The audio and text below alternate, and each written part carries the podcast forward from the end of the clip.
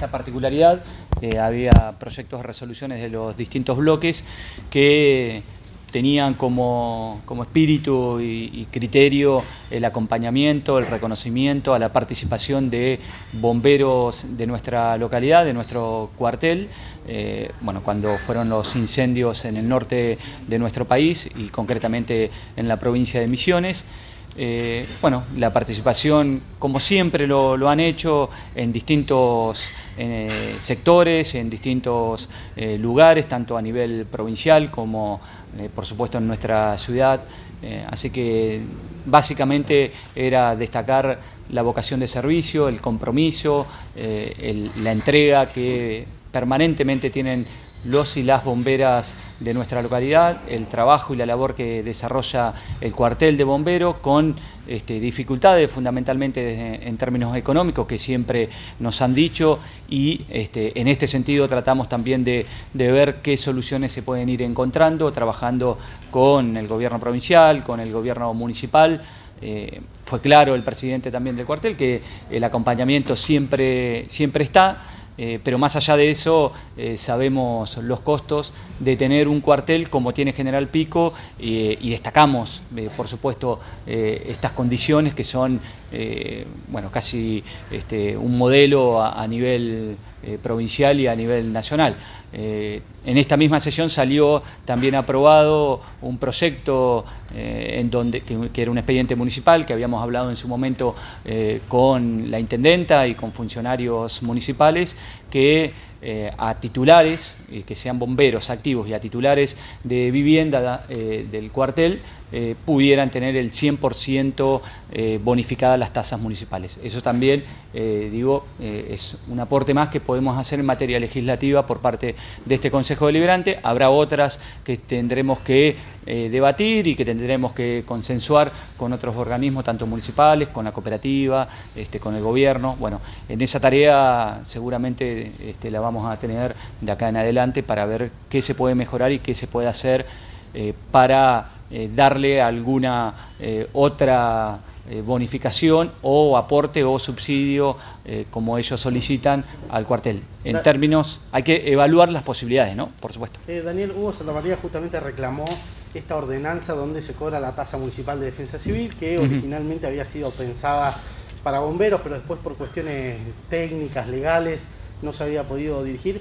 Eh, pero sí, Santa María venía reclamando un poquito en los medios esta situación. Desde el Consejo se pensó analizar esto, esto por un lado. Y lo segundo es, ¿esta, esta bonificación de tasas de bomberos ya no estaba antes? Bueno, eh, en la, primera pregunta, respecto a lo, a lo, que nos ha dicho o, el reclamo que viene haciendo Hugo Santa María, el, presidente del cuartel, es eh, básicamente nosotros como no es un servicio municipal, eh, eh, los servicios que presta eh, el cuartel de bomberos, no podíamos este, generar una tasa puntualmente y específica para este, la Asociación de Bomberos de la ciudad. Es justamente una asociación.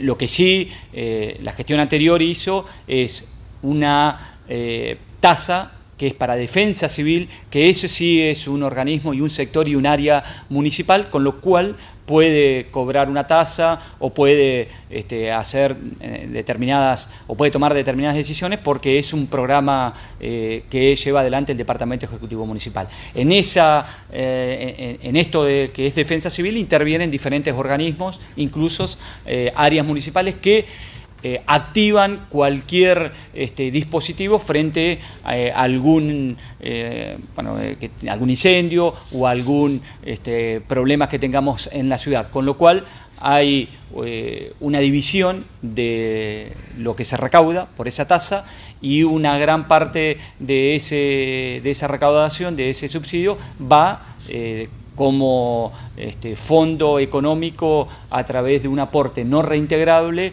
a la Asociación eh, Bomberos Voluntarios de General Pico. Lo que reclama eh, Hugo, y será materia de discusión con el Ejecutivo Municipal, que es quien cobra esa tasa por defensa civil, eh, será si se puede incrementar el porcentaje de ese aporte no reintegrable a, bueno, obviamente a la Asociación de Bomberos. Veremos hoy, actualmente, durante el 2022, cuánto corresponde en términos económicos y qué es lo que solicita el cuartel. Será motivo de reuniones, seguramente. Y la segunda parte que es esta cuestión de el beneficio a los bomberos voluntarios que si no me equivoco, ya hace como 8 años o 10 años que estaba antes y por algún motivo desapareció o algo por estilo. No desapareció, el porcentaje fue menor. Hubo distintos eh, porcentajes durante distintas gestiones. Estuvo en el 50%, eh, luego se llevó al 100%. En esta oportunidad eh, bueno, hablamos con Fernanda porque eh, la ordenanza fiscal y tarifaria venía al 50%. Eh, hubo, ah, bueno, algún error básicamente, creemos y estamos seguros por la charla que hemos tenido con Fernanda, pero accedió rápidamente a la modificación y que del 50%, como vieron la tarifaria 2022, vaya al 100%. El año anterior que había estado al 100%, digo, ¿Cuándo fue la última vez que estuvo al 100%? En el 2020, seguro. Eh, después, eh, hace aproximadamente 8 años, eh, y en el medio estuvo al 50%. Son diferentes criterios, diferentes acuerdos que, que hubieron en las distintas gestiones o en los distintos periodos. Eh, con lo cual ahora lo que llegamos a un acuerdo, también esto hablado con bomberos y bomberas, eh, de, bueno, nuevamente volver al 100% de la bonificación. Respecto a este reclamo que hacía Santa Marina de, eh, del aporte que sea para, para bomberos, ¿no? ¿Cuál es el principal problema para que no se pueda hacer? ¿Una cuestión legal o es una decisión política que se tiene que tomar para, para eso? Mira, eh, en realidad es una decisión que, también ha tomado el Ejecutivo Municipal porque, como te decía anteriormente, Defensa Civil interviene en otros organismos eh, y también se hacen de estos fondos para eh, herramientas, elementos, eh, indumentaria, eh, sobre todo el área de servicios públicos, el área de planificación urbana, en donde se compran elementos por posibles inundaciones, porque no es solamente siniestros que tengan que ver con incendios, sino también cualquier otra tragedia o cualquier otra este, adversidad que pueda llegar a tener la ciudad, como fue la inundación hace dos años. Bueno, Defensa Civil actuó con elementos que eh, compra con esos fondos que recauda el municipio. Eh, entiendo que eh, habrá que evaluarlo, por supuesto, políticamente con el Ejecutivo Municipal, si se puede incrementar el porcentaje y que quede este, otra parte para los otros organismos que intervienen directamente en defensa civil. Daniel, ¿se puede saber algo de la orden, mm, esto que pasó a comisión de la Casa de Filippini? De Casa Filippini sí, a ver, en principio había un área que, estaba protegida de manera general, que era la 24, la avenida, la 19 y la 9. Ese área eh, sin definir específicamente la Casa Filippini. Había otro, hay otros inmuebles que están definidos y que son de patrimonio arquitectónico eh, urbanístico. Ahora, Casa Filippini va, eh, modificamos el código urbano, y la Casa Filippini va a estar específicamente en el código como patrimonio eh, arquitectónico urbanístico. En una segunda instancia también en la ordenanza se declara de interés eh, la Casa Filippini y también patrimonio cultural.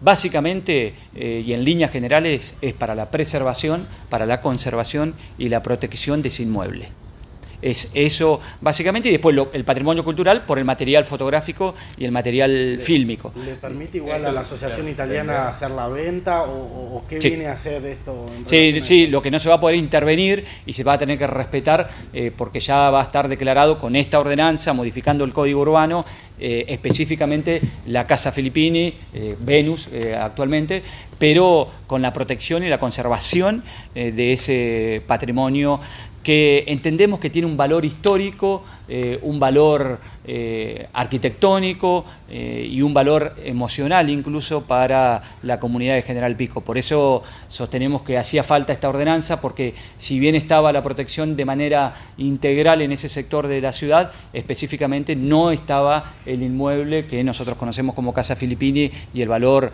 cultural y arquitectónico, sobre todo, que tiene esa casa. Mantención y preservación principalmente que de la fachada, digo, en el caso de que se venda se tiene que mantener la fachada y...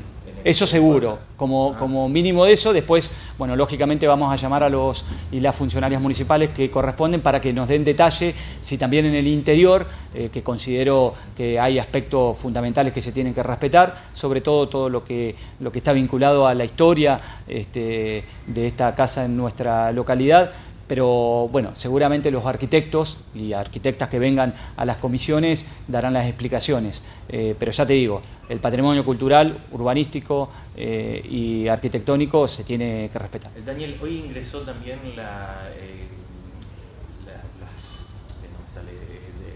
rendiciones de cuentas también ingresaron hoy sí. de meses anteriores. Sí. Y las cuentas de inversión. Y la cuenta de inversión. Y la cuenta de inversión, sí. Sí, ingresaron de los últimos meses del año 2021 y la cuenta de inversión 2021. Y el, que, eh, y el 2022, bueno, también. Y hubo también, eh, bueno, que salieron aprobadas por mayoría, eh, mm, rendiciones de cuentas del año pasado. Daniel. Finalmente se aprobó la, la, autorización para la ejecución de la obra del nuevo hospital en Barrio Federal. Sí, bueno, una obra lo que nosotros hacemos es autorizar eh, al gobierno de la provincia, concretamente al Ministerio de Obras eh, y Servicios Públicos del gobierno, eh, a la ejecución de la obra del nuevo hospital nivel 3 que se va, bueno, la, apertura de esa obra va a ser el 23 de marzo y que son más de 1.360 millones de esa construcción, lo que significa primero por eh, el servicio puntualmente que va a brindar en ese sector de la ciudad eh, y dando eh, un, presupuesto sumamente importante para la salud pública de los ciudadanos y ciudadanas de General Pico y por supuesto también tiene un impacto favorable en, el sector de la construcción para la mano de obra pedido de, la municipalidad para la contratación de Corpico eh, con el objeto de, realizar la, instalación eléctrica o, el barrio sur. o la ampliación eléctrica. Esto tiene que ver con un reclamo de vecinos que hace tres años compraron terrenos que le prometieron que estaba el servicio eléctrico pero que no estaba. En gran parte sí, tiene que ver eh, con eso que, viene de, otras... Eh, gestiones que bueno que no se había podido resolver por, por distintos motivos. esta, estuvimos hablando también con, con el secretario de Planificación y Gestión Urbana, que nos explicó que tomaron la decisión de hacer la obra, que quien la va a realizar es Corpico, y este transformador, que tiene alrededor eh, de un costo de, y un presupuesto de 5.900.000 pesos, eh, esta obra viene a resolver Primero la situación de los vecinos, estos ocho que están en ese loteo del barrio sur. Y en segunda instancia, y lo que es más importante eh, a mi criterio, es que también va a dar soluciones a, un sector importante de todo ese barrio. Así que más allá de, por supuesto, resolver la situación de los vecinos, se resuelve también a futuro eh, cuando eh, vengan otros, otros proyectos de loteos o otras construcciones de viviendas, ese transformador va a abastecer todo ese sector. Eh, pudiste hablar unos minutos antes con el abuelo de Lucio Dupuy y se va a colocar finalmente una placa recordatoria. ¿Qué nos podés comentar sobre eso? Sí, con Ramón veníamos hablando en, otras oportunidades. Eh, bueno, él había pedido en su momento eh, poder dialogar y tener una charla conmigo. En realidad pedía en su momento para pintar un mural bueno, eh, este, haciendo y por memoria de Lucio. Esto lo pudimos conectar con la cooperativa eléctrica, con Corpico, eh, y el mural se va a realizar. Eh, y bueno, y, por otro lado, esto que piden la construcción en un espacio público del barrio Don Bosco, en cercanías de la casa del abuelo, bueno, en donde podamos poner una placa eh, y este, en la placa eh, la poesía o el poema de Marta Cardoso. Eh, con, con, Ramón, por, toda esta situación, hemos hablado en tres oportunidades.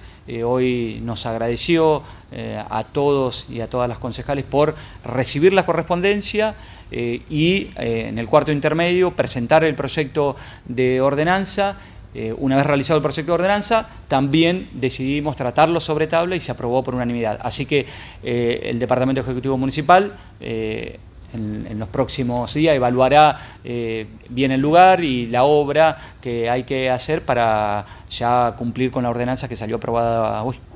Daniel, eh, bueno, no sé si hay no, de la sesión. Sí. ¿Eh? No, no, de la sesión no era de la reunión del...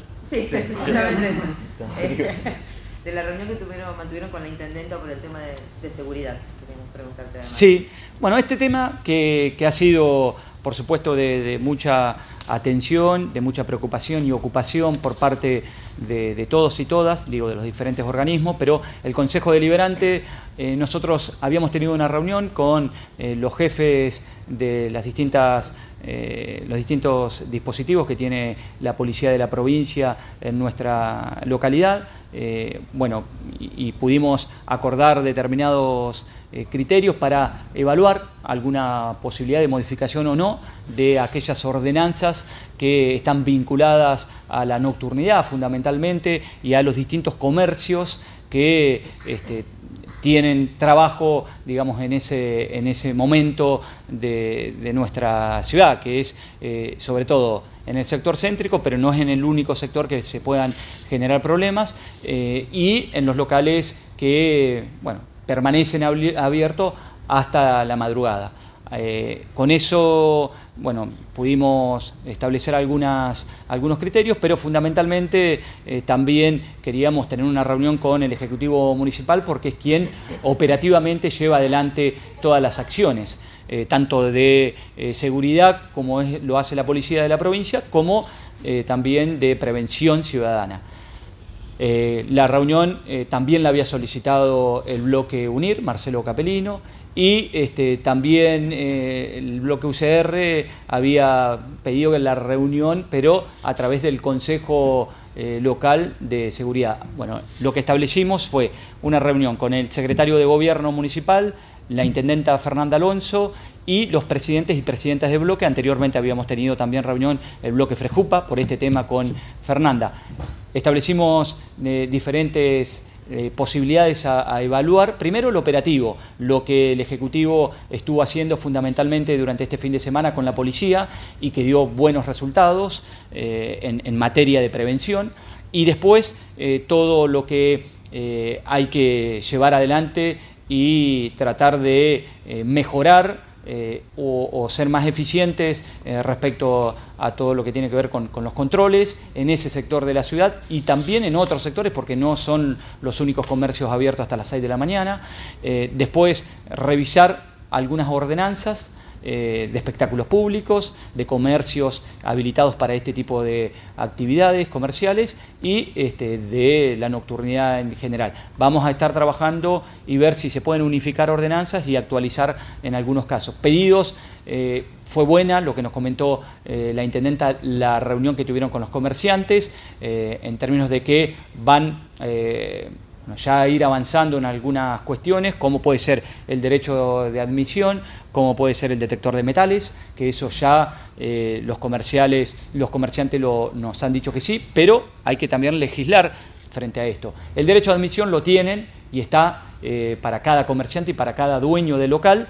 Lo del detector de metales lo vamos a, analizar, pero eh, hay una coincidencia entre el sector y este, el municipio, con lo cual nosotros sería incorporar a, lo legislativo este pedido y otras cuestiones que tienen que ver, más que nada la preocupación es también eh, el consumo de bebidas alcohólicas de, menores en distintos este, locales comerciales.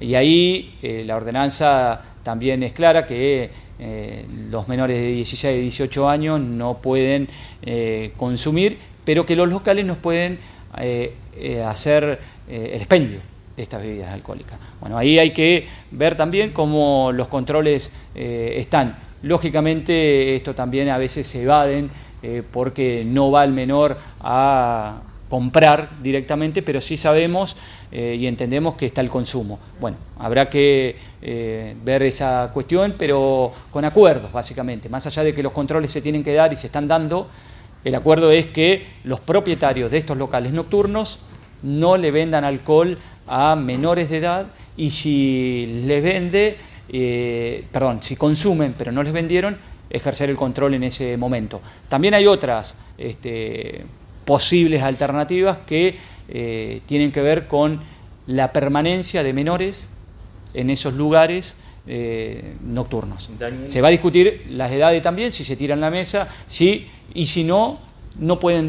También la otra propuesta es que no se expenda bebidas alcohólicas mientras menores estén dentro y permanezcan dentro de esos locales.